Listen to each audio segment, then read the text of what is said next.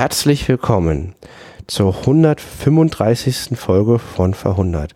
Wir haben heute und von vor 100 Jahren den 15.01., aber heute das Jahr 2023 und vor 100 Jahren das Jahr 1923. Hier sind Steffen und, und Luis. Steffen, ich möchte anfangen mit einem Witz, der 100 Jahre alt ist, aus der Wiener Zeitbilder. Das war eine Beilage mit so bunten Bildern aus der Tageszeitung in Berlin, der Vossischen Tageszeitung, Ausgabe 14. Januar 1923. Ja, dann schieß mal los. Kurz, aber schmerzlich. Na, wie geht's im Geschäft? Ach, nix als Ärger. Wir suchen einen Kassierer. Ich denke, Sie haben erst kürzlich einen engagiert. Naja, den suchen wir ja. Hm. ja. Das sind Gut. die Witze aus der Zeit von vor 100 Jahren. Wobei der gar nicht mal so schlecht ist, finde ich. Ja.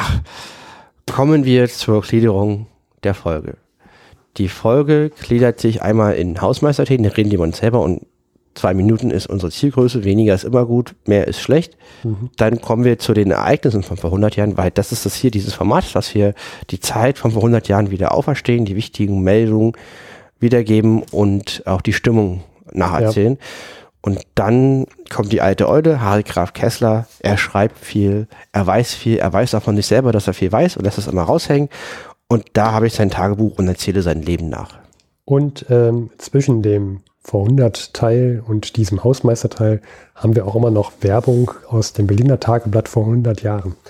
Genau, wir haben, das ist richtig. Kommen wir zum Hausmeisterteil wir haben uns überlegt, ähm, mit den letzten vier Folgen waren wir nicht super. Wir haben uns überlegt, was kann man besser machen. Mhm. Und, und da haben wir uns überlegt, dass wir wieder, eigentlich haben wir uns überlegt, dass wir versuchen, immer persönlich aufzunehmen. Wir haben jetzt sehr, sehr viel online gemacht, aus verschiedenen Gründen. Wir wohnen beide in Berlin, aber sehr weit auseinander, ist halt einfach auch bequem. Und wir wollen Dinge anders machen. Und das erste, was wir gemacht haben, wir machen wieder persönlich, so wie früher. Früher haben wir viel so auf Parkbänken oder so ja. einfach persönlich aufgenommen und das machen wir gerade. Und weil sich das im Januar schlecht macht, auf Parkbänken zu podcasten, ist der Luis mal zu mir geeiert. Ja. Und äh, wir, wir trinken Bier. Schönes fränkisches Landbier. Sitz hier in deinem Tisch.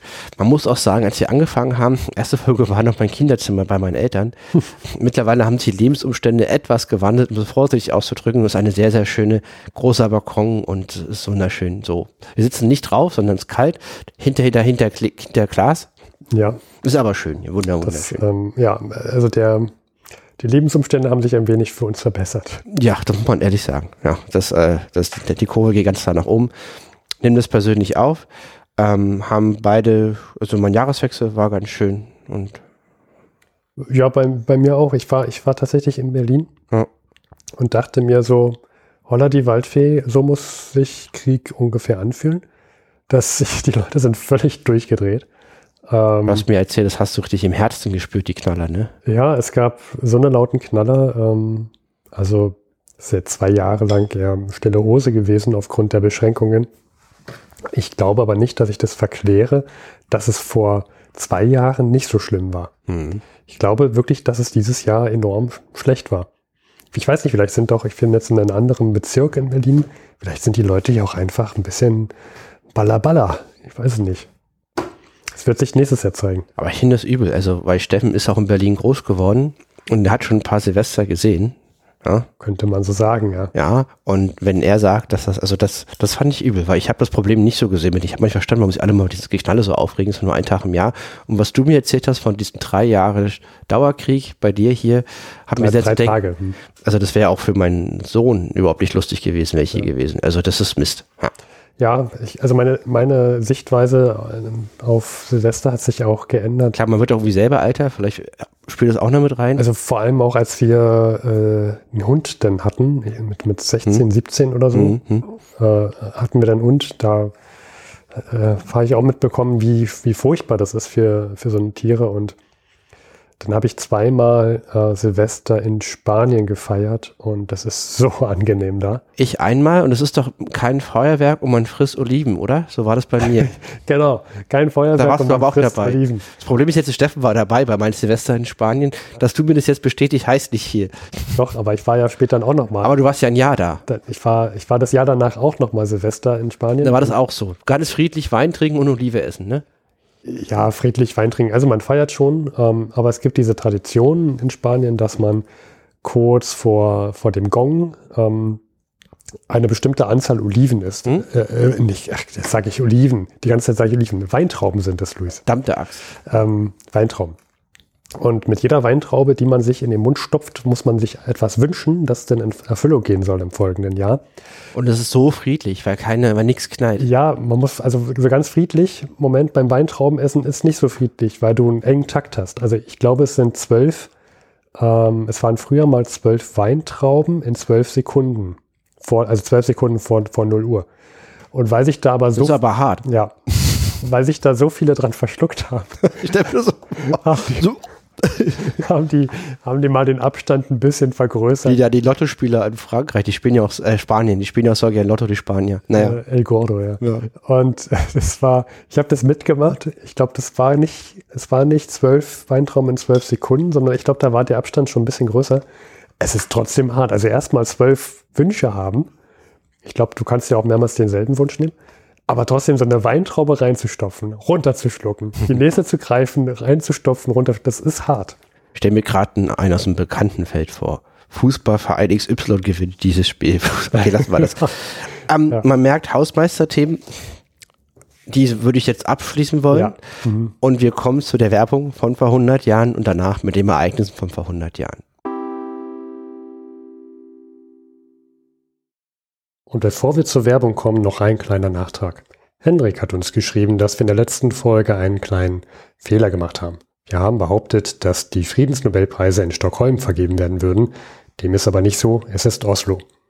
Das hatte den Grund, dass wir ein bisschen geschnitten haben in der letzten Folge und das leider nicht rausgeschnitten haben. Also vielen Dank an Hendrik nochmal für die Richtigstellung. Und nun kommen wir zur Werbung aus dem Berliner Tageblatt vom 15.01.1923. Club-Sessel-Sofas aus bestem Rindleder, große Auswahl, billige Preise, direkt ab Fabrik. August Sänger, Ledermöbelfabrik Berlin. Ein Waggon, 200 Stück Fahrräder. Bekannte Marke ab Freihafen Stettin abzugeben. Eilofferten an Rudolf Mosse.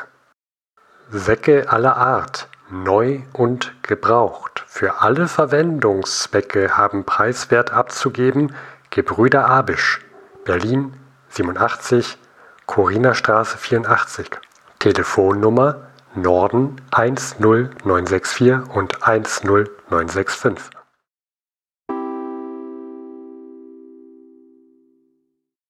Kommen wir zur ersten Folge des Jahres 1923. 1923, ich habe in meiner Bibliothek zwei Bücher gefunden, die 1923 heißen. Das ist ein entscheidendes Jahr. Das ist ein sch schwerste Jahr für die Weimarer Republik. Wir haben sechs Krisen, die im Laufe des Jahres passieren werden. Das ist mir auch schon aufgefallen, dass, dass das Wort 1923 äußerst häufig in Büchern vorkommt. Und eines dieser großen Themen ähm, wird Inflation sein. Richtig. Und das andere ist Reparation. Das ist das zentrale Problem der Nachkriegszeit. Ich würde einmal die Krisen kurz überblicksartig darstellen wollen als Mhm. Fahrplan. Quasi Ja. wir, Ja. wir, wir reisen dieses Jahr durch diese sechs Krisen und das Jahr endet aber jetzt schon mal durchweg positiv. Zwischen, dazwischen wird's sehr, sehr, sehr haarig. Also es war nicht alles schlecht vor 100 Jahren. Ja, Gut. und zwar, wir fangen an. Am 11.01., da kommen wir auch gleich zu, marschieren die Franzosen und die Belgier mit 100.000 Mann in das Rheinland ein. Mhm. Ja. Das führt gleich zu Krise Nummer eins. Daraus kommen gleich zwei neue. Einmal der Ruhrkampf, weil die deutsche Reichsregierung aufruft, das zu blockieren, die Besatzer zu blockieren. Es gibt Attentäte, es gibt terroristische Anschläge und die Reichsregierung zahlt die Gehälter von zwei Millionen streikenden Arbeitnehmern, dass die nicht für die Besatzer arbeiten und die hat das Geld nicht. Also druckt man Geld. Genau, und das führt zur Hyperinflation, die noch viel, viel übler ist als alles, was wir 1922 gesehen haben. Vor allem unter dem Aspekt, dass wir schon 1922 eine hohe Inflation hatten. Genau, das ist die erste Hälfte des Jahres 1923 bis Juni wird uns das Thema beschäftigen. Und die Renten, die Währungsreform von Reichsmark auf Rentenmark war dann im November. Das sind schon mal drei Krisen. Ja, und die anderen drei? Ja, das sind ähm, Aufstände. Und zwar, es gibt ähm, einmal Separatisten im Westen, die wollen einen Pufferstaat zwischen Deutschland und Frankreich, werden auch von Frankreich unterstützt, weil die wollen das auch. Und dann gibt es einen kommunistischen Aufstand in Thüringen und Sachsen. Es gibt ja, das kommt mir alles so bekannt vor. Das hatten wir auch schon in den letzten Jahren sehr, sehr oft bei Vorhundert. Genau, ist natürlich der Klassiker. Die Bayern haben einen Notstand und sind sehr unzufrieden im Deutschen Reich. Und wir haben den Hitlerputsch am 9. November mit auch Ludendorff. Der ist auch in diesem Jahr. Der war auch am 9. November. Ja. Und diese Republik fällt nicht, sie hält durch. Ja, Wahnsinn. Ne? Also so eine junge Demokratie mit so vielen Krisen, dass die trotzdem immer noch weiter und weiter und weiter hält, auch mit so vielen Regierungswechseln. Mhm. Das ähm, finde ich überraschend und auch positiv. Das ist für mich ein positives Ding, dass diese Republik hält. Ja, es wird ja mal gesagt, denn wenn man so Dokus guckt von ja, äh, wieder bei Terra X oder wie auch immer die ganzen ZDF-Dinger da heißen, mhm. mhm. über die Weimarer Republik, da wird immer gesagt, ja, äh, waren noch nicht so erfahren und das konnte ja nur scheitern, weil sie noch nicht so Demokratie erfahren waren. Aber ganz ehrlich, die machen da so viel sch schlechte, schlechte Sachen durch. Äh, und das finde ich doch, ja, vielleicht waren sie nicht Demokratie erfahren damals, aber meine Güte, die haben so einiges ausgehalten viel beständiger, als man dachte. Hm. Das Jahr beginnt, wie es aufgehört hat, Reparation. Wir haben eine Reparationskonferenz und die war in Paris. Genau. Übrigens, Harry Graf Kessler war auch in Paris. Auch auf dieser Konferenz? Nein, aber er war in der gleichen Stadt. Das wundert mich nicht. Ja. Steffen, wie ist diese Reparationskonferenz ausgegangen? Schlecht für die deutsche Seite und auch schlecht für die ähm, Entente-Seite, denn es treffen sich die Briten und die Franzosen und ich glaube, die Italiener sind sogar auch noch dabei. Ja, die ganze Entente und auch die Belgier. Ja. Und, und äh, besprechen, wie es geht jetzt nun weiter. Die Deutschen sagen, sie können die Reparation nicht erfüllen, die da, also diese Forderungen, die gefordert werden. Mhm. Und ähm, jetzt wollen sie, jetzt wollen natürlich die Briten. Einen Zahlungsaufschub. Also die Briten wollen Zahlungsaufschub und die Franzosen wollen ein, die härtere Gangart, die wollen ähm, Fänd, Fändung. Die wollen durch Gewalt das Deutschland dazu bringen, die Verpflichtungen zu erfüllen. Ja, und beide kommen, beide Seiten kommen aber nicht zueinander. Ähm, die Reparationskonferenz, die scheitert ohne Ergebnis quasi mit dem Ergebnis, dass die Franzosen einen Alleingang machen wollen. Wenige Tage später marschieren 100.000 Soldaten in das Ruhrgebiet ein. Ja, um es mal so zu nennen, wenige Tage später heißt sieben Tage später. Ja. Also die Konferenz scheitert und sieben Tage später ist es soweit.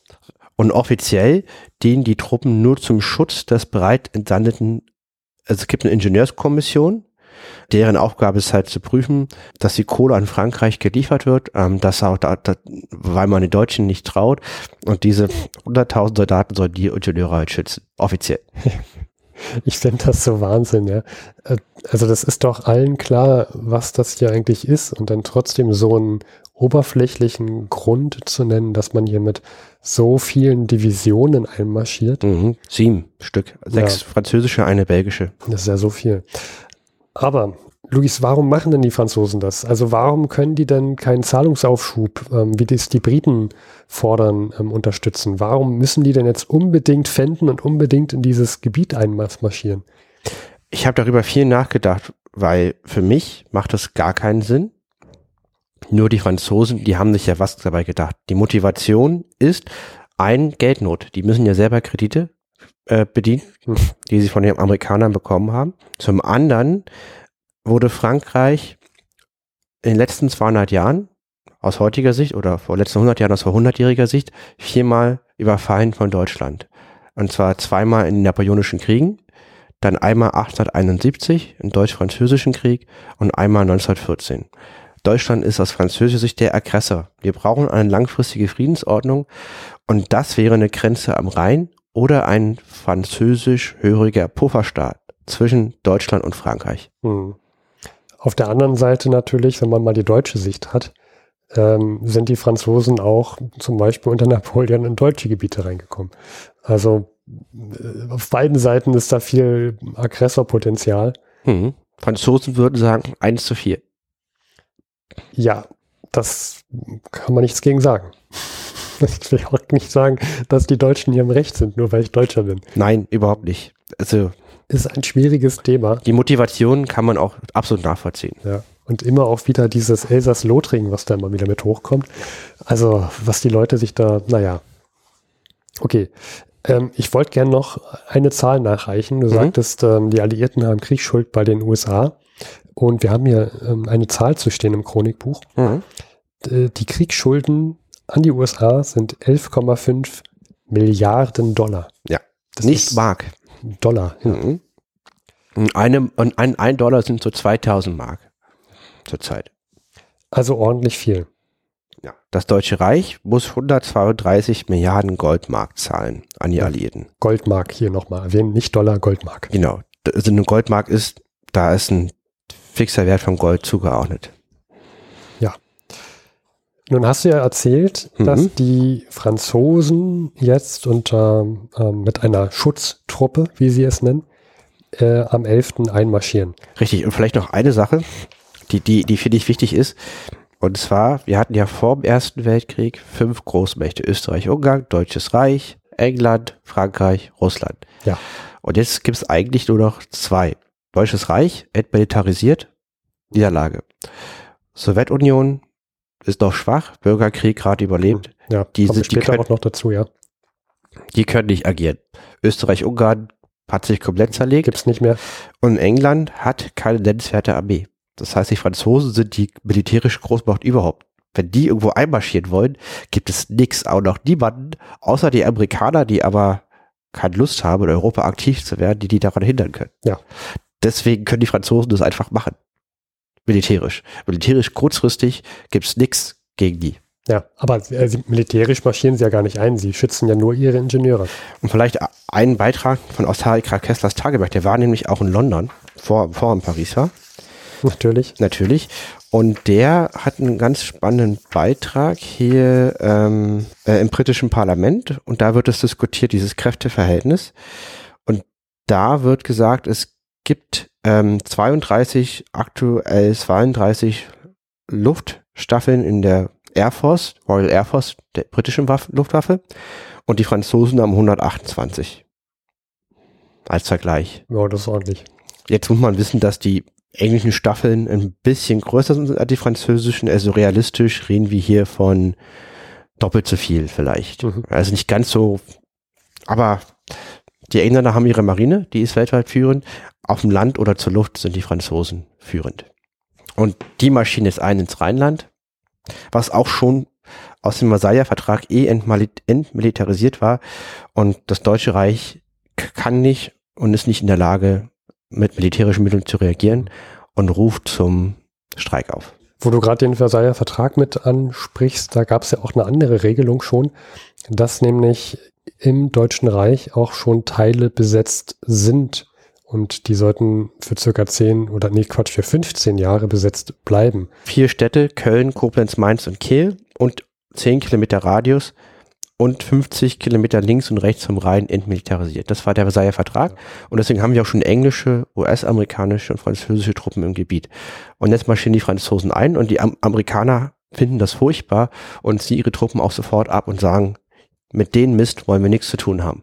Ja. Ich, wir, haben hier, wir haben so ein Bilderband, wo man marschiert, wie das aussah, als die einmarschiert sind. Steffen guckt gerade drauf. Mhm.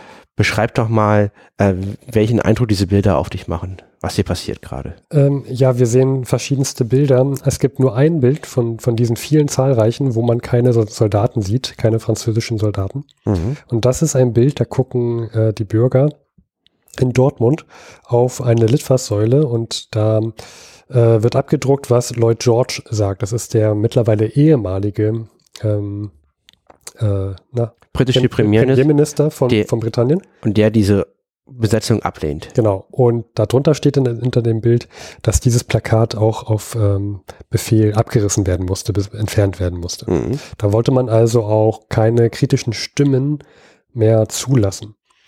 Ein Bild, was ich hier sehr ja, stark finde, ist äh, auf der rechten Seite, Luis. Wir sehen hier sehr, sehr viele berittene Soldaten, Mhm.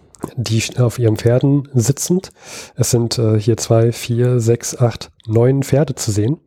Und alle Pferde haben sogar noch einen äh, Munitionsvorrat um den Hals. Also Patronengurte.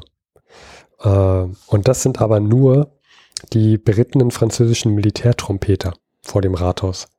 Oder wir haben hier ein Bild mit einem Panzerwagen auf dem Essener Marktplatz. Da ist Panzerwagen mit Maschinengewehr. Ja, vor der Krupp-Statue, also das macht halt auch was mit einem, ne? diese Symbole. Ja. Äh, wenn du da Bürger bist, ähm, du hast ja auch einen gewissen, äh, gewissen Stolz äh, auf deine Herkunft und so weiter. Man, man kennt das ja vor 100 Jahren. Und dann marschiert wieder mal der Franzose ein und du kannst aber auch nichts machen, weil du bist ja entmilitarisiert. Du kannst äh, dich nicht wehren, weil das wieder Mhm. ein Krieg ausbrechen würde. Mhm.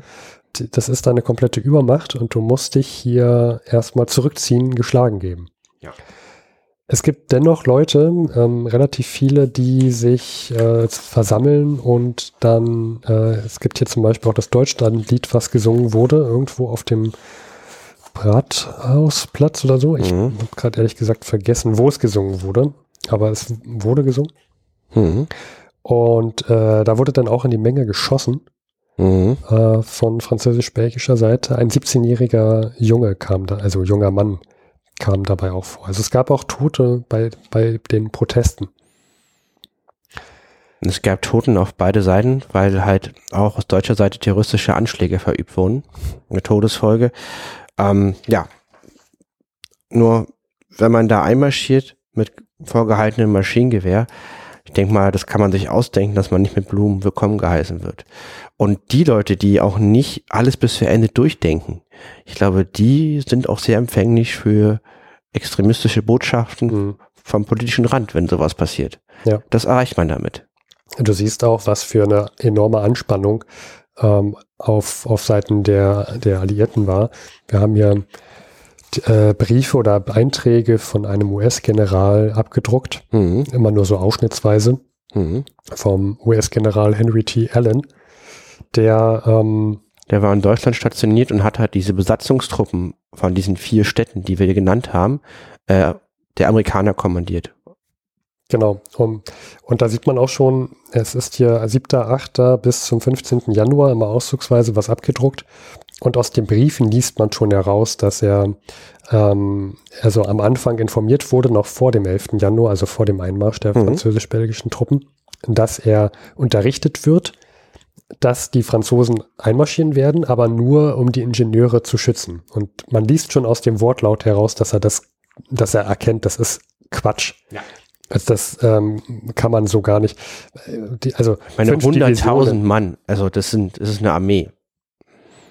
Ähm, und dann schreibt er hier auch noch sowas wie, äh, am, am 10. Januar schreibt er, der 11. Januar 1923 wird meiner Meinung nach ein schicksalsreicher Tag für das Wohlergehen der Welt sein. Denn die augenblickliche Lage verspricht für den Frieden und den europäischen Wiederaufbau sehr wenig. Hat er, finde ich, das trifft's genau. Und die Amerikaner ziehen ihre Truppen auch ab. Ja, als Protest. Als klares Signal, dass sie ja, dass, dass sie diese Maßnahme isoliert für Quatsch halten. Ja. Ich glaube, ich kann mir auch vorstellen, dass da, dass man auch Angst hatte, dass jetzt hier nochmal ein Krieg ausbricht, auch wenn, auch wenn die Deutschen entmilitarisiert sind. Es Ohne es beweisen zu können, würde ich dem widersprechen.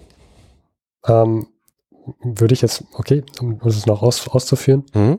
weil, weil hier ganz vorsichtig formuliert wird, aus, aus diesem Brief auch hier, dass es jetzt ein schicksalsreicher Tag ist für Frieden, Auswirkungen auf Frieden hat und dass die, ähm, dass man sich aus Protest zurückzieht, äh, gibt mir auch das Signal, wenn jetzt hier was losgeht, wir halten uns hier raus, dann macht jetzt das bitte, dann, dann seid ihr jetzt dafür verantwortlich.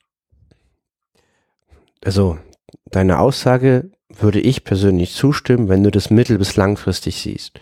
Kurzfristig von den Quellen, die ich habe, meine persönliche Meinung, war den Leuten klar, dass es keinen Krieg geben kann, weil es keinen Gegner gibt. Es gibt keine Armee. Es gibt niemanden, hm.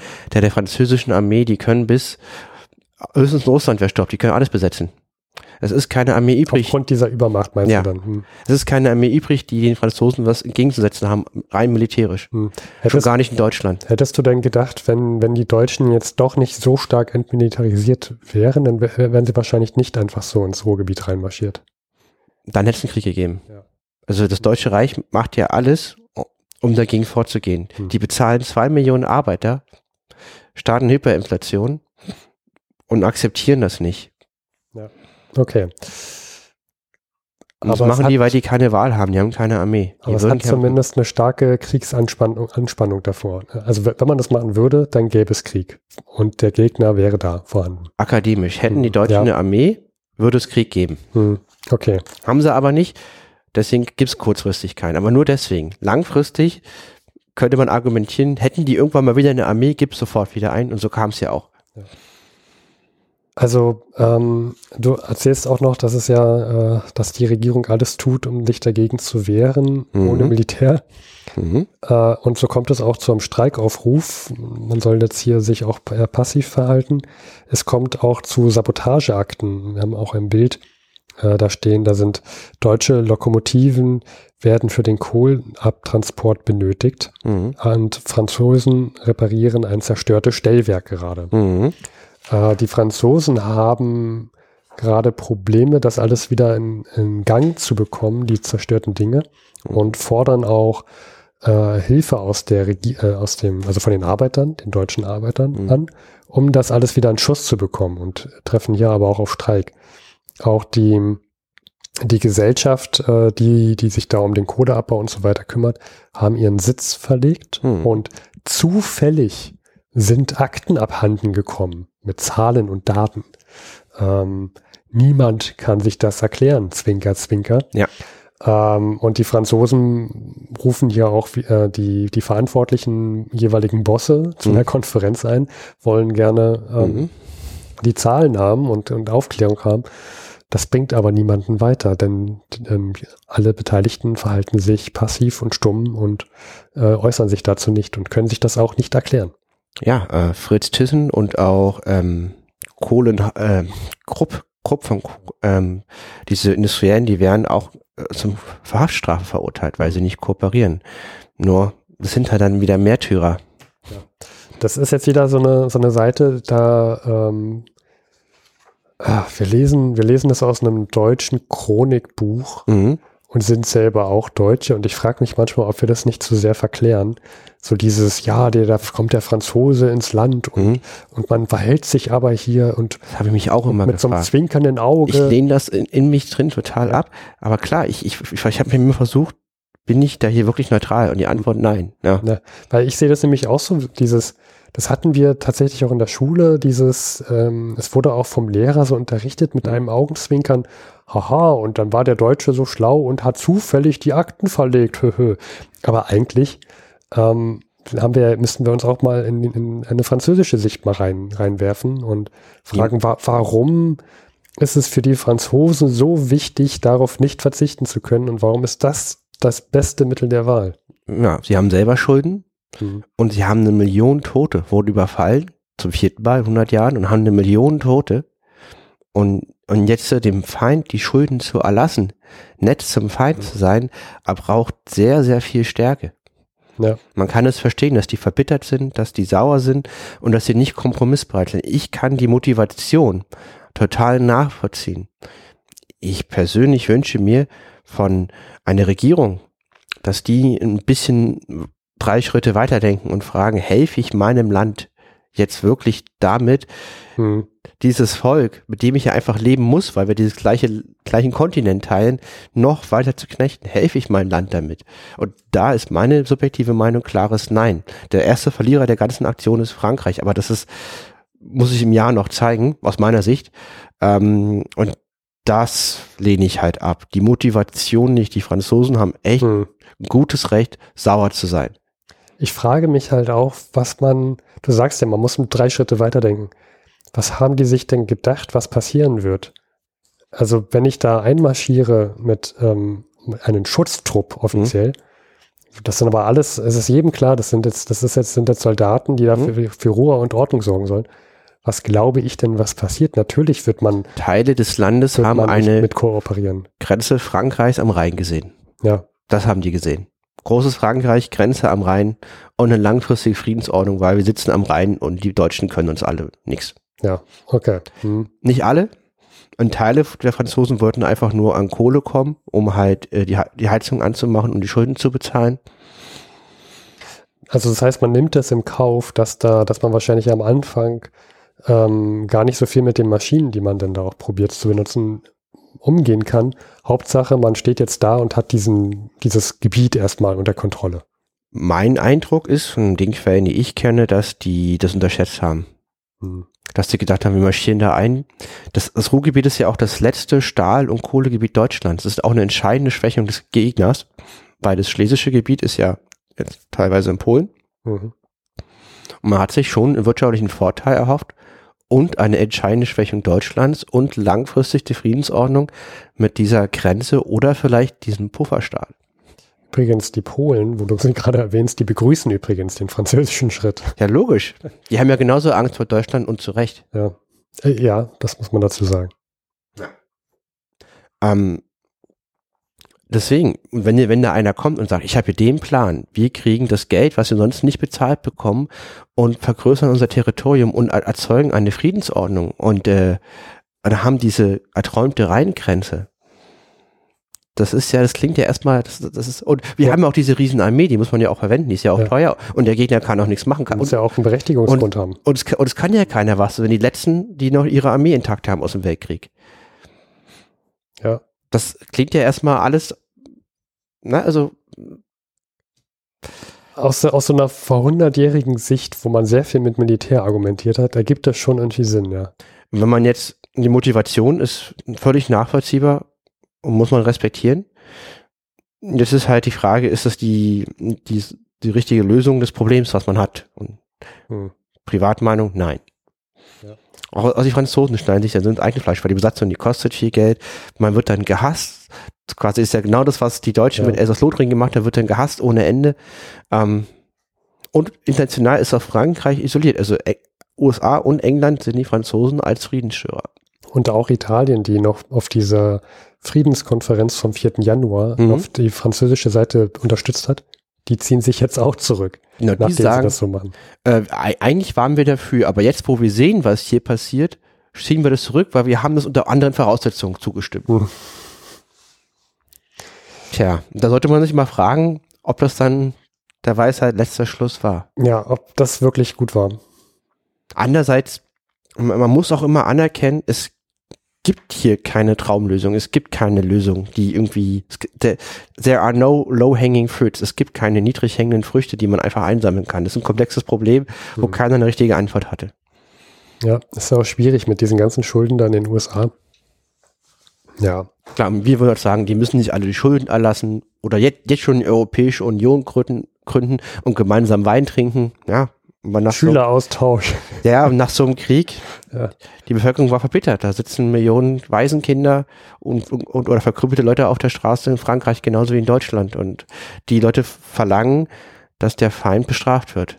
Aber das, das, ich finde, das zeigt uns auch immer noch mal wieder, dass man nach dem Zweiten Weltkrieg da deutlich bessere Schritte mitgemacht hat. Ne? Also genau, da wurde aus meiner Sicht falscher Motivation Kalter Krieg das Richtige getan mit dem Marshallplan der Europäischen Union auch. Ja, ja, okay. Aber auch mit dieser, mit, ähm, mit, mit dieser Einheit, dass, dass man sich, äh, dass die Franzosen, Deutschen sich da teilweise unter Kohle und Stahl denn noch, mhm. also da wirtschaftlich verflechtet wurden. Hat er gezeigt, ja, wer, wer wirtschaftlich verflechtet ist, macht halt keinen Krieg miteinander, mhm. gegeneinander äh, auch diese Schüleraustausche. Ich finde, ich glaube schon, dass die auch was damit dabei ähm, beitragen, dass äh, zumindest mehr Verständnis da ist für Absolut. die jeweils andere Seite. Ähm, ich frage mich halt, wenn es damals nicht so, ein, so eine krassen äh, Probleme, Krisen gegeben hätte, äh, wie würde die Wie würde unser Verhältnis zu den Franzosen heute, heute aussehen? Wären wir immer noch so verbittert und würden die, Franzosen immer noch so als Feind ansehen? Mhm. Oder, oder hätte es trotzdem mit der Zeit diese Austausch, diesen Austausch und diese wirtschaftliche Verflechtung gegeben und so dass er das, also der Franzose wird ja heutzutage als, als deutscher Freund angesehen. Ich hoffe, mhm. andersrum ist das auch so. Ich denke, ähm, ja. Frage ich mich manchmal. So in einer Spider-Man Alternative Universe Welt. Man weiß es nicht, ne? Die, ne, die, die, die Ereignisse damals haben bis jetzt dazu geführt, dass beide Regierungen versuchen, europäisch zu sein mhm. und immer zusammenzuhalten. Es gab noch nie, dass sie sich gegenseitig auf europäischer Ebene nicht irgendwie zusammengearbeitet haben. Ja, letzt, letztes, letztes Jahr gab es da, glaube ich, ein paar, ja. ein paar Probleme, ne? aber war auch ein ähm, ganz schönes Krisenjahr 2022. Aber es gab Detailfragen. Ne? Da ja. gab es Detailfragen, welche, welches Detail, aber die Strategie war immer klar. Ja, ja, mhm. das stimmt. Und äh, ja, ich, ich, grüße an dieser Stelle alle französischen äh, Zeitreisenden. Ja, ich auch. Salut. Ja, ist, da kann man auch positiv festhalten, nicht kann man, das mache ich jetzt einfach mal. Die Welt ist besser geworden. Das ist schön, dass wir hier Frieden gefunden haben in Europa. Das stimmt. Also mindestens in Westeuropa. Ja, das muss man dazu sagen heutzutage. Ich sage immer gern, ich bin geboren in einem Land vor unserer Zeit, der DDR. ja. Es wurde auch vor 100 Jahren ein anderes Land vor unserer Zeit, was es heute nicht mehr gibt, gegründet. Welches, Steffen? Ach, diese Überleitung, Luis, die ist ja Wahnsinn. Ähm, wir reden über die Gründung der UdSSR. Luis, ich bin ebenfalls in einem Land äh, groß, äh, ja, geboren worden, was es heute nicht mehr gibt. Mhm. Frage, Vielleicht hast du es auch gelesen, vielleicht ich wusstest du es auch so. Ich hoffe, wir werden so richtig alt. Ich freue mich jetzt schon draus, dann mein Sohn, wenn ich dann so 90 bin, diese, diese Urkunde zu zeigen. Geburtsurkunde, Mit ja. den Hammer und den Sicher und zu sagen, ja, haha, ja, genau. Hast du noch den sozialistischen Gruß dabei? Ja. Genau. Luis, wofür steht denn UdSSR? Union der, der Sowjetrepubliken, irgendwie, also das ist dieser Zusammenschluss, also ein Zusammenschluss von Staaten, sowjetischen Staaten. Genau, Union, ich lese es äh, ehrlich gesagt auch ab. Union der sozialistischen Sowjetrepubliken. Es geht, also es läuft ein Jahr von den, von der, von, also von der Zunge UdSSR. Diese Abkürzungen mhm. sind auch furchtbar gewesen. Ähm, das wird, also die wird gegründet am 30. Dezember letzten Jahres, aber trotzdem noch ein Thema für diese Folge. Erstaunlich, aber ich hätte jetzt gedacht, dass wir die schon längst hätten. Wir haben doch schon längst die Kommunisten 1917 an die Macht. Was, was waren bis, wie hieß, wie hieß denn das, was wir bis jetzt hatten? Es gab noch keine Sowjetunion? Ähm, ich habe ehrlich gesagt, ich, also es ist Russland. Es war halt, es ist halt ein Bauern- und Arbeiter, Republik gewesen. Okay, das war halt dieses Nachfolger vom zaristischen Russland. Jetzt haben wir diese Union, wo diese Republiken, okay. Es ist die, ich, doch, hier, hier sehe ich es gerade, entschuldige. Es ist äh, die ähm, russische föderative Sowjetrepublik, kurz RSFSR. okay, jetzt haben wir die UdSSR. Es hatte schon einen Grund, warum das nicht so auf dem Buch stand, weil also das ist ja, das kann man sich nicht merken. Gut. Aber lass uns doch mal kurz den, äh, diesen Punkt nehmen. Hm? Das, dieses Thema Russland, hm? Revolution, das begleitet uns ja schon seit einigen Jahren, hm? auch schon ähm, äh, also 1917. Mhm. Ähm, ich habe das als Anlass genommen, um mal raus, rauszusuchen, die jüngste russische Geschichte aus Vorhundertsicht in a nutshell. Und zwar, als wir damals schon über die äh, Revolution 1917 gesprochen haben, über die Februarrevolution. Die ich habe gerade ein Bild im Kopf, wie du in der Walnussschale sitzt und damit so kleine Streichhölzer paddelst. Ja. Ja. Ähm. Genau, das ist, das ist ähm, das wertvoller Beitrag von mir. Bitte fahre fort. Vor allem bei meiner Größe muss diese Nutshell sehr, sehr groß sein. Ja. Steffen ist, ich habe ihn noch nie gesehen, aber Steffen ist nicht klein. Manche haben mich schon gesehen. Ähm, ja. Kommen wir zurück zur föderativen Sowjetrepublik, kurz RSFSR, mhm. und äh, wie die eigentlich so entstand. Und als wir damals über die Februarrevolution gesprochen haben, die laut unserem Kalender eigentlich im März war, aber laut deren Kalender im Februar, mhm. ähm, hatten wir auch schon erwähnt, dass so die ersten Revolutionsgedanken im damaligen Zarenreich 1905 schon waren und es da auch ähm, große, außen, blutige Auseinandersetzungen gab. Mhm weil äh, auch damals schon die wirtschaftliche Lage nicht so gut war. Äh, Russland war vor, es war um den Zeitpunkt ja auch kein, kein Industriestaat, Industrieland, sondern hatte eigentlich eher so Agrarbauern. Mhm. Ne? Und äh, denen ging es auch nicht so gut. Die, haben, Dann, die sind verhungert. Ja. Volomodor in Ukraine, also die Millionen Tote, ja. Dann kommt es zum Weltkrieg mit äh, dem Deutschen Reich. Da macht sich das, ähm, das russische Zarenreich am Anfang eigentlich gar nicht mal so schlecht. Mhm. Äh, es gibt ja selbst, es gibt viele Gebiete, die erobert wurden, die sich dann das Deutsche Reich aber wieder zurückerobern können. Mhm. Ähm, da gibt es ja auch diese Schlacht vom Tannenberg. Mhm. Äh, und dann gibt es auch zahlreiche Gefechte um Chemüge, falls du mhm. dich noch dran erinnern ja. kannst. Ähm, und dann kommt es zu immer schlechteren Situationen im, im Zarenreich letztendlich dann zum Putsch 1917. Ähm, Lenin fährt dann mit dem Zug nach Russland. Wir haben berichtet äh, in der Folge 63 mit dem Sozia Namen. Sozialistische Kloordnung, ich genau. weiß noch. Weil im Zug hat ähm, Lenin natürlich eine Ordnung äh, festgelegt, wer wann und wie und überhaupt das Klo zu verwenden hat. Ja, und ich glaube, nur deswegen kam der Zug pünktlich an. Ja, ganz wichtig. Dann kommt es dazu, dass ganz viel Chaos herrscht im Land hm? ähm, und man bildet zuerst eine bürgerliche Regierung, hm? an der sich Lenin aber nicht beteiligt. Hm? Und Luis, ich weiß immer, das ist immer dein Punkt, an dem du einsetzen musst. Warum hat er sich damals nicht beteiligt an der Bildung einer bürgerlichen Regierung? Und zwar, Lenin hat, das fand ich sehr, sehr schlau von ihm, ähm, eine Theorie der Revolution formuliert. Und er hat gesagt, die kommunistische Revolution kann erst erfolgreich sein, wenn die bürgerliche gescheitert ist.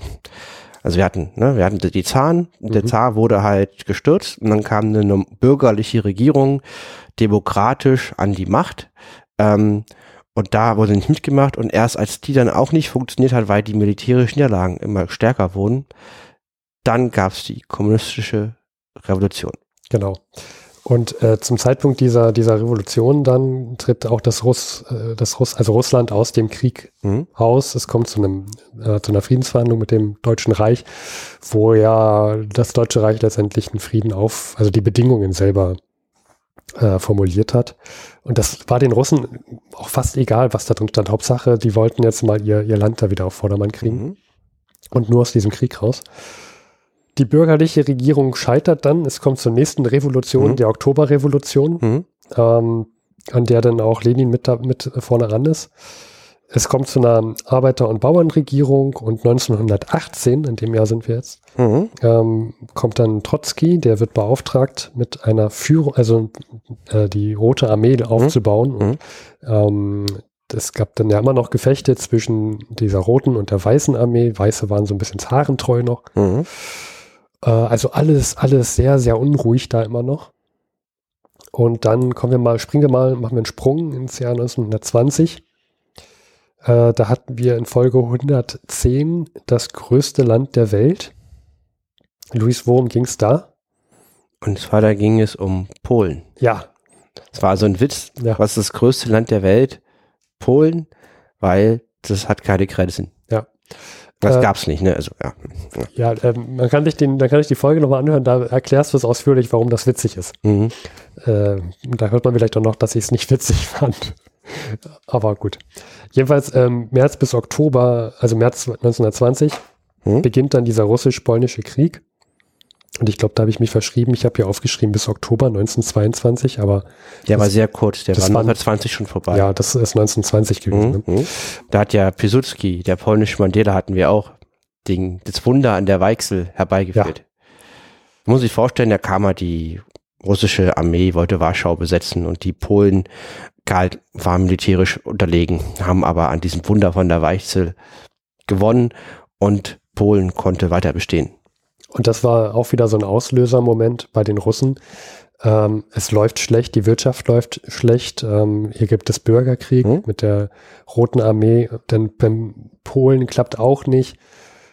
19, ab 1920 kommt es dann auch zu gewaltigen Hungersnöten.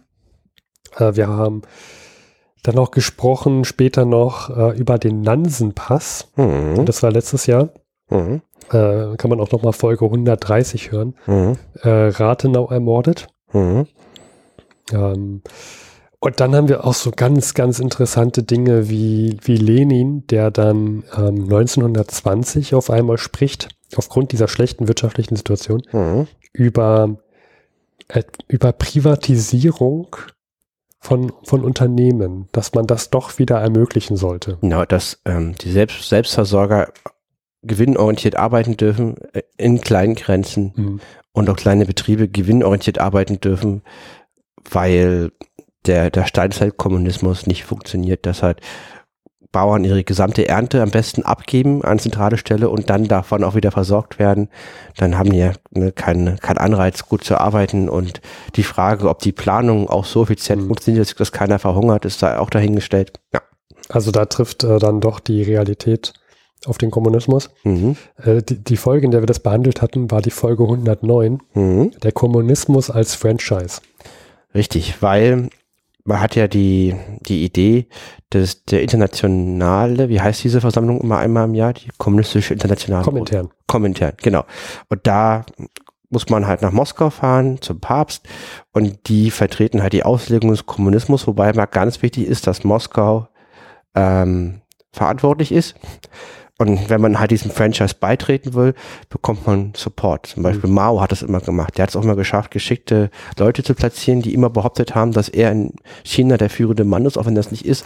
Und so hat er immer ganz viel russisches Geld gehabt. Das war ganz, ganz wichtig für seinen Erfolg. Ähm, ja. Also du, du meintest jetzt nur im übertragenen Sinne, ist da der Papst, ne? Das ist jetzt nicht. Nee, genau, Papst aber, gewesen. aber es ist halt eine, Ja. für mich eine Religion oder eine Ideologie. Und die Auslegung in Moskau mit dem Anspruch, äh, des Führungsanspruchs Moskaus ist halt, ähm, wenn man das macht, wird man auch supported. Das ist wie, genau. Und der größte Erfolg von diesem ganzen Kommentar-Ding war die erfolgreiche Revolution in China. Mhm. Und trotzdem geht es dem Land aber jetzt nicht unbedingt so Mhm. viel besser. Diese, diese Maßnahmen von Lenin Mhm. wirken zwar, aber sehr, sehr langsam. Immer noch Hungersnote, Mhm. Nöte. Hatten wir alles letztes Jahr nochmal. Und dann gibt es nochmal so ein paar Änderungen von Lenin, der die Parteistrukturen ein bisschen ändert. Der will alles mehr auf dieses zentralistische Prinzip. Die Partei in Russland ist die Führung und jeder, der mitmachen will, muss sich dieser Führung unterwerfen. Und da hat er auch noch ein bisschen die Strukturen von der Partei umgebaut, umgestellt. Er hat auch sowas wie Fraktionsbildungen untersagt. Und kommt dann jetzt letztes Jahr dazu, da tritt dann jemand auch auf die Bühne, da ernennt er Stalin und der wird Generalsekretär. Man muss dazu auch sagen, Lenin geht es jetzt seit dem letzten Jahr immer schlechter körperlich. Er hat Zwei Schlaganfälle, eine Gehirnsklerose und ist am Rollstuhl gefesselt. Und ähm, langsam muss die Führung jemand anderes übernehmen. Und so wird letztes Jahr ein neues Amt eingeführt. Das ist der Generalsekretär. Und Mhm. Lenin, das finde ich jetzt sehr, sehr interessant. Lenin schlägt Stalin vor für das Generalsekretärsamt Mhm. mit den Aufgaben, man spricht hier von einer Säuberung, in Anführungsstrichen, der mittleren und unteren Parteiorgane Arsch auf Eimer. von allen oppositionellen Elementen. Selten wurde jemand Besseres für eine Aufgabe gefunden. Also, ja, äh, rücksichts, also Stalin galt da schon als rücksichtslos, er geht auch richtig rücksichtslos vor und es kommt zu starker Korruption, während ähm, Stalin da vorgeht. Äh, das gefällt Lenin alles nicht und so im Hintergrund hat er noch mit anderen Staaten gesprochen, Mhm. ähm, nämlich jetzt mit den Staaten, die dann am 30. letzten Jahres die Sowjetunion beschließen, die UdSSR. Und äh, wer ist denn das? Wer macht denn da mit, Luis, bei der Gründung? Ja, ja, das wusste ich auch nicht. ich hätte jetzt gesagt Russland, Ja, das ist doch mal gedacht? gut, ja. dann Richtung Westen Weißrussland. Ja, Ich weiß nicht, ob es damals eine Ukraine gab, die ja. Ukraine macht auch mit. Okay. Dann sicherlich im Kaukasus, so ein Haufen Länder und Stans.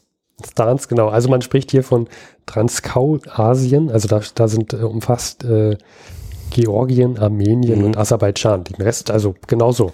Und dann weiter rechts, da wo Kasachstan ist, da gibt's ja auch noch, äh, da gibt's Kasachstan und noch andere Stans, Turkmenistan, Stans. Usbekistan, die bestimmt auch.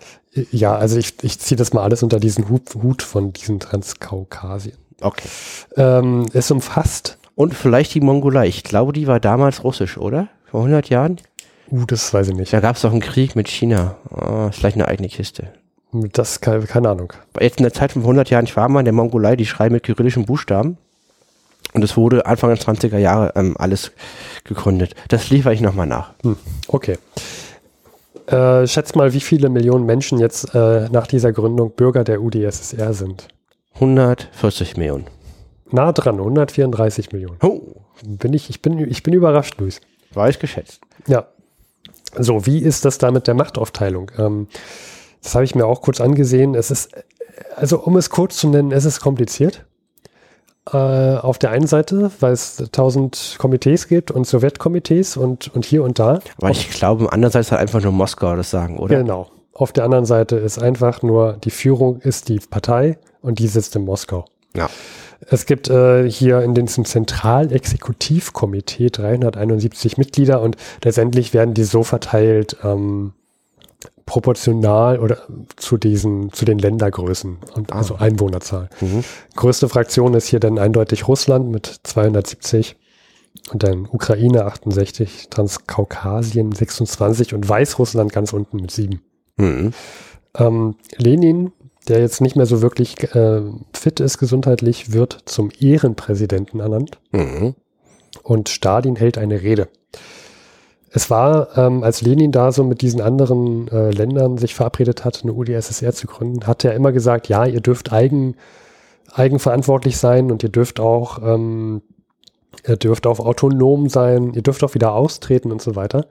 Und jetzt kommt aber Stalin und hält eine Rede als Generalsekretär. Stalin ist bestimmt ganz großer Fan von Autonomie. Mhm, also formell steht hier, bekennt er sich zu der von Lenins propagierten Autonomie. Mhm. Mhm. Aber er lässt auch in seiner Rede durchblicken, dass er es sehr deutlich macht, dass man dem demokratischen Zentralismus folgen muss. Also die Leitung ist die Partei und die kommt aus Russland. Ähm, das äh, sieht Lenin damals schon als, als großen als großes Problem, weil äh, es sind halt nicht, nicht alles Russen, sondern es sind halt noch Weißrussen, Ukrainer und so weiter dabei. Und, und von den, also in das den, sind auch nicht weniger. Von den zentralasiatischen Genossen wollen wir auch mal gar nicht reden. Mhm. Und den jakutischen Genossen. Und ähm, Lenin gefällt auch nicht, wie Stalin vorgeht, um diese sogenannten Säuberungen zu machen. Denn er geht ja sehr skrupellos vor. Und jetzt kommt, Luis, du hast dir rausgesucht noch eine Meldung von diesem Jahr, vor 100 Jahren, also 1923. Ja. Lenin fordert die Absetzung von Josef Stalin. Na, das hat mich überrascht. Also, es hat Lenin wenige Monate gehalten, ja. Ist im Rollstuhl, schwer gezeichnet, weiß auch, dass es mit ihm zu Ende geht und ist der Meinung, dass als Generalsekretär Stalin nicht geeignet ist, denn er wäre zu grob. Wir bräuchten jemand hier in Russland, der toleranter, loyaler und höflicher wäre. Alles Eigenschaften, die Stalin nicht hat. Mhm. Kann man so sagen. Ja. Also, ich, ich finde es ja, ich finde es ja schon schlimm. Ich hatte letztens, glaube ich, so eine WDR-Zeit, nee, nee, das war nicht WDR-Zeit, das war auch eine Folge von, äh, von Vrindt. Holger, mit Holger Klein. Mhm. Er hatte auch so ein Geschichts, ähm, so eine Geschichtskategorie. Mhm. Und ich glaube, die haben sich auch über die Gründung der UdSSR unterhalten. Mhm. Ich bin mir gerade nicht sicher. Auf jeden Fall ging es in dieser kleinen Passage darum, mhm. dass zum Zweiten Weltkrieg ähm, sich die Briten auch erstmal bewusst dazu entschieden haben, erstmal gegen Hitler vorzugehen und danach äh, gegen, gegen Stalin, weil sie äh, Hitler als noch größere Bedrohung sahen. Und ich, ich weiß das nicht mehr. aber auch so eine Wahl zwischen Post, äh, Pest und Cholera. Also und ich, also und ich, ich, ich erinnere mich gerade noch, wie, wie Holger sagt, wie, das muss man sich mal vorstellen, wie schlimm Stalin war und wie schlimm, noch schlimmer denn aus britischer Sicht denn nochmal Hitler war. Also auch Stalin war ja ein nicht gerade zimperliches Mäuschen. Solange Hitler den Krieg nicht erklärt und Bomben auf London schmeißt, hätte er wahrscheinlich die Wahl gewonnen. Hm. Glaube ich. Bin ganz sicher. Wahrscheinlich, ja. Also, pff, Stalin wird uns jetzt noch einige Zeit verfolgen. Also, mhm. auch wenn hier steht, äh, Lenin fordert den, die Absetzung von, von Stalin, das, das wird halt nicht passieren. Ja. Und äh, Aber Millionen Euro Frage in der Kommunistenbar. Waren Lenin und Stalin Freunde? War Lenin begeistert über das Stalin das, das Ruder übernommen hat? Wie war deren Beziehung? Jetzt äh, quasi, sondern Lebensende hat er es bereut und war gegen ihn. Hm. Gegen seinen Nachfolger. Ne? Ja, es gibt hier, es gibt, äh, glaube ich, da irgend, war das da oder war das in, in, in diesem Buch hier? Mhm. Da wird doch noch mal was zu Stalin gesagt. Ich ähm, kann es noch mal kurz raussuchen, Seite 65. Äh, Josef Stalin wird hier, wird hier noch mal kurz erwähnt, als er zum Generalsekretär, nämlich im April letzten Jahres, mhm. noch ernannt wurde. Also da waren die sich noch fein beide. Äh, Jahrgang 1879, kann man ja auch noch mal erwähnen. Mhm. Und dass der schon, ähm, dass der schon in Georgien mit unterwegs war und dort auch schon probiert hat, dass die Bolschewiki dort, äh, dort den Sieg erringen. Und da war er wohl auch schon nicht gerade zimperlich. Also man hätte es wahrscheinlich auch schon erkennen können. Und er wurde trotzdem als Generalsekretär beauftragt. Mhm. Also Gewalt war Mittel der Wahl. Lenin ist mit der Ausmaß und der Art und Weise unzufrieden. Ja. Und das lässt aber auch durchscheinen, dass Lenin wahrscheinlich auch kein zimperlicher Mensch war. Nein. Wenn das bescheidene jetzt hier die Weltrevolution ist, dann wäre das auch eine hinderliche Eigenschaft. Ja. Und ich bin mir nicht sicher, äh, wir sind jetzt nicht so lange gewesen, äh, wir lebten nicht sehr lange in dem Land, in dem wir geboren sind. Nein. Äh, bin ich auch nicht traurig drüber, ehrlich gesagt. Aber ich glaube, dass da auch nochmal eine andere Sicht auf Lenin, eine sehr glamouröse und, und verklärte Sicht auf Lenin beherrschte. Ja. Neulich ein Antiquariat, wo Lenins Werke äh, waren. Das ist so eine, so eine rote hm. Ausgabe mit zig Bänden. Ja. Wobei Lenin selber im Laufe dieses Podcasts hat mich mehrmals positiv überrascht, dass das doch ein bisschen tiefer war als sehr, sehr tief, was er gedacht hat. Überraschend schlau. Also mich hat er am meisten überrascht damals mit dieser Privatisierungsrede. Mhm. Das hätte ich nicht erwartet, dass sowas denn aus seinem Mund kommt. Also der war überraschend pragmatisch und realistisch. Der war kein verklärter Theolo Intellektueller, der da irgendwie was vom Pferd erzählt hat und dann mussten andere das irgendwie umsetzen mit Gewalt, sondern der hat eigentlich viel gewusst und viel vorhergesehen und ja, auch dass ein Klo auf so einer Zugfahrt verstopfen kann, es sei denn, man macht pragmatisch eine Kloordnung. Und die ist dann leninistisch, nicht sozialistisch, eine leninistische Kloordnung. Und die gab's wirklich. Ich würde sagen, ich habe noch eine Meldung und zwar äh, parallel, wo im Westen das Ruhrgebiet besetzt wurde, wurde am gleichen Tag besetzt Litauen ein schmales Gebiet in Ostpreußen. Ostpreußen war damals Teil des Deutschen Reiches und da gibt's an der Küste, das nennt man das Memelgebiet, das ist so ein Wortformvorsatz. Das ist quasi ja das, ähm, wenn man sich heute Litauen vorstellt, da der Küstenstreifen. Das war früher deutsches ja. Gebiet, auch deutschsprachig gewohnt, nennt sich das Memelgebiet. Der Grenzfluss Deutsch, vom Deutschen Reich zu Litauen war die Memel. Deswegen heißt eine nicht mehr verwendete Strophe des Deutschlandliedes von der Edge bis an der Memel. Und dieses Gebiet wird besetzt von Litauen. Und äh, dieses das Gebiet wurde nach dem Ersten Weltkrieg unter alliierte, wieder alliierte Verwaltung gestellt. Äh, eine Entscheidung ist noch nicht herbeigeführt, das ist sozusagen von dem Alliierten verwaltet. Es gibt keine deutschen Truppen, die dürfen da auch nicht agieren. Mhm. Und die Truppen, die hier stationiert sind, sind Franzosen. Und die gehen nicht gegen vor, gegen die litauischen Truppen. Aus Gründen wahrscheinlich, ja. Und die Deutschen sind nicht in der Lage, hier etwas dagegen zu tun.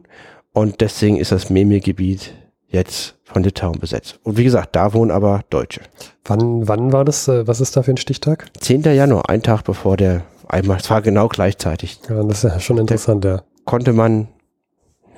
Ja, dann haben die Litauer wahrscheinlich dann auch ihre Chance gewittert. Richtig. Hm. Und da hat man als Regierung, glaube ich, schon eine volle Tagesordnung. Ja. Wenn die Franzosen da einmarschieren, die Litauer hier. Ja. Du hattest noch eine Meldung, hattest du mir erzählt, und zwar, du hast ja so eine Passion für das griechische Königshaus. Das hatten wir schon mehrmals. Und du meintest, der wäre gestorben. Ne? Der hieß doch Konstantin der Erste, 54 Jahre alt.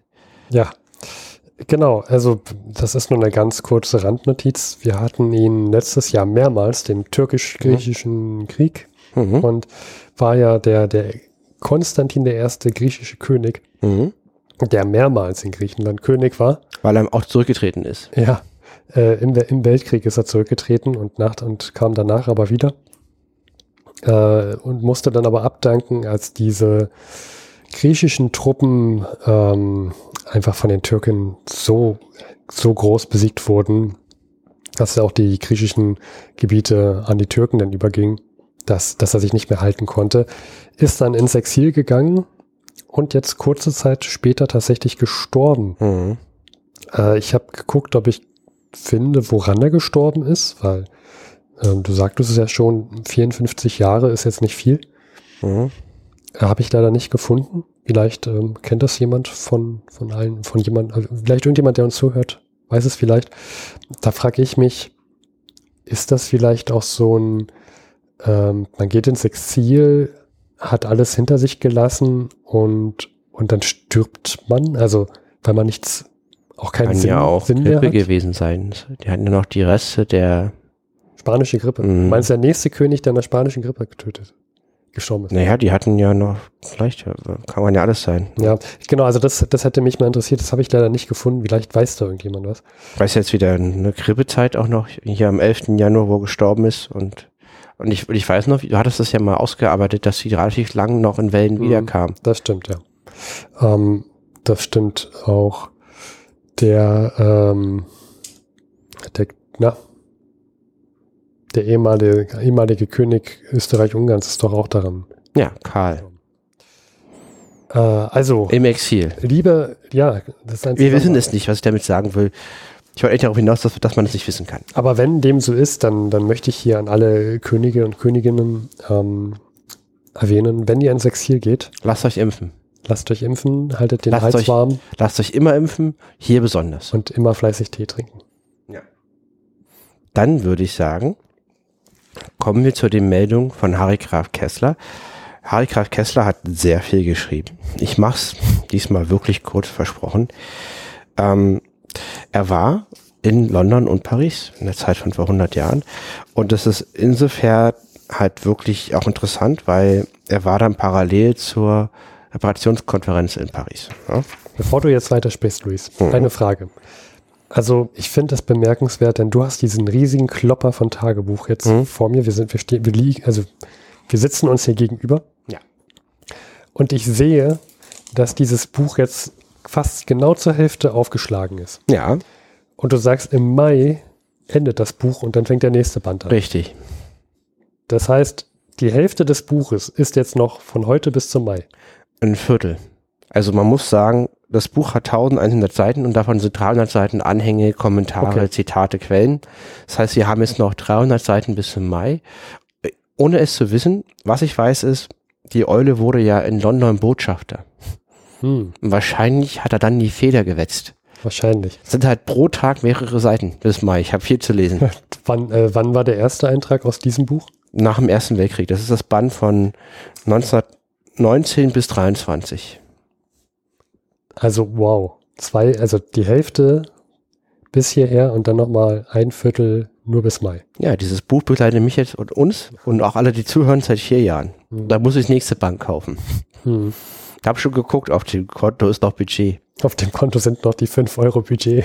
Na, nee, also das, Haben wir noch ein bisschen Puffer. Ja. diese Bücher kosten ja, die, die, die kosten Nee, ich was. sage nicht, dass das Buch billig ist, sondern ich glaube für unser, naja. Ja, lassen das wir war Das war das. Also es geht auf. Ja. Es reicht fürs nächste Band. Gut. Dann hole ich das und ja.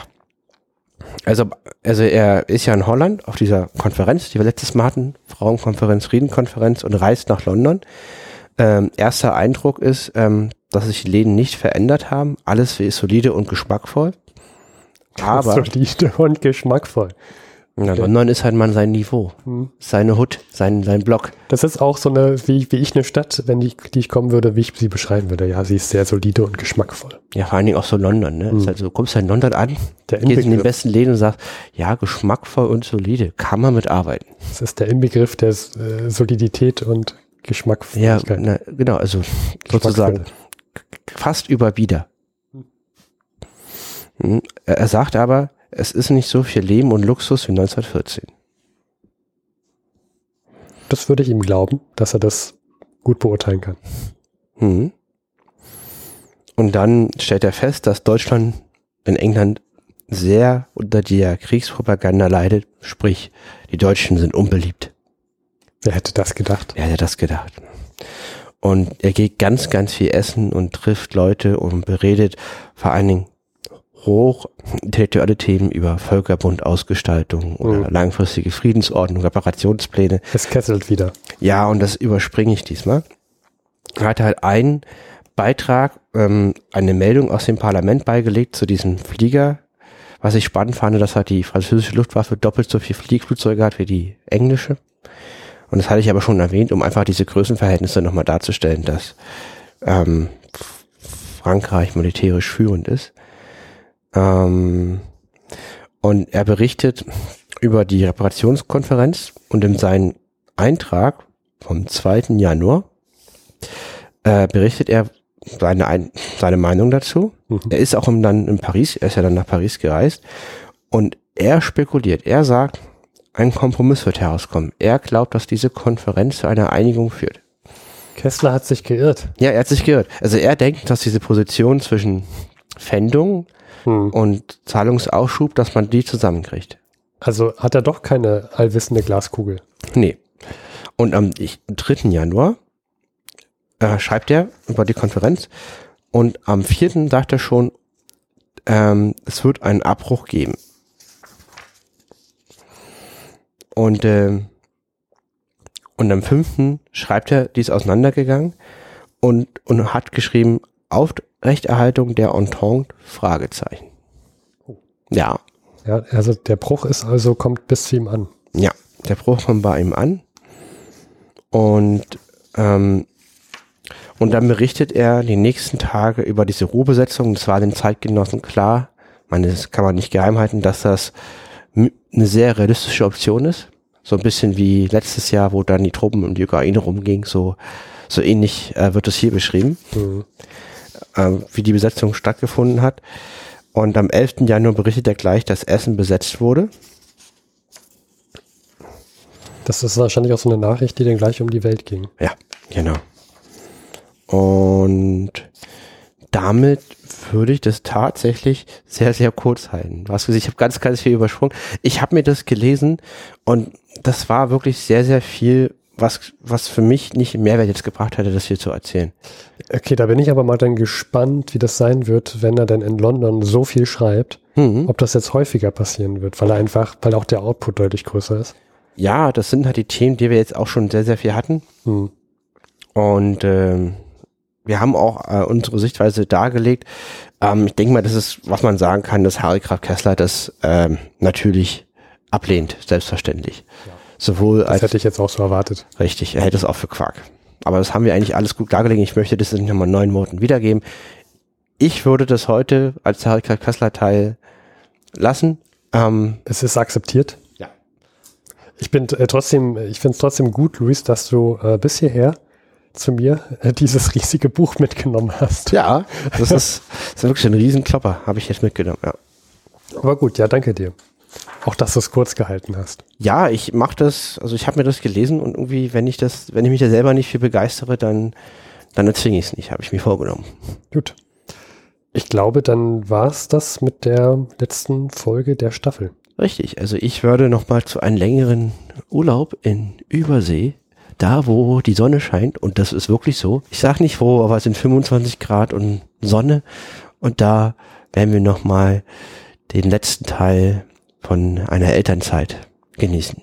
Ich äh, werde hier in Berlin die Stellung halten, mich ins Bett einmurmeln und ähm, gucken, ob es da auch 25 Grad werden. Und, dem, und, dem, und die Heizung umarmen und den Regen bewundern von drinnen.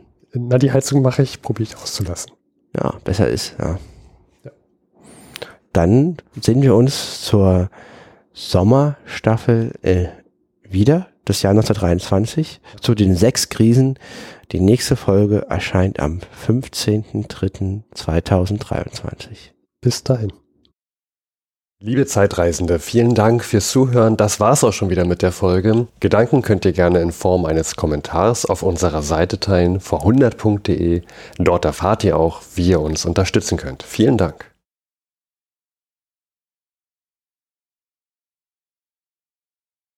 So, ich vergesse, man muss sich auf den oder auf den drücken? Auf den.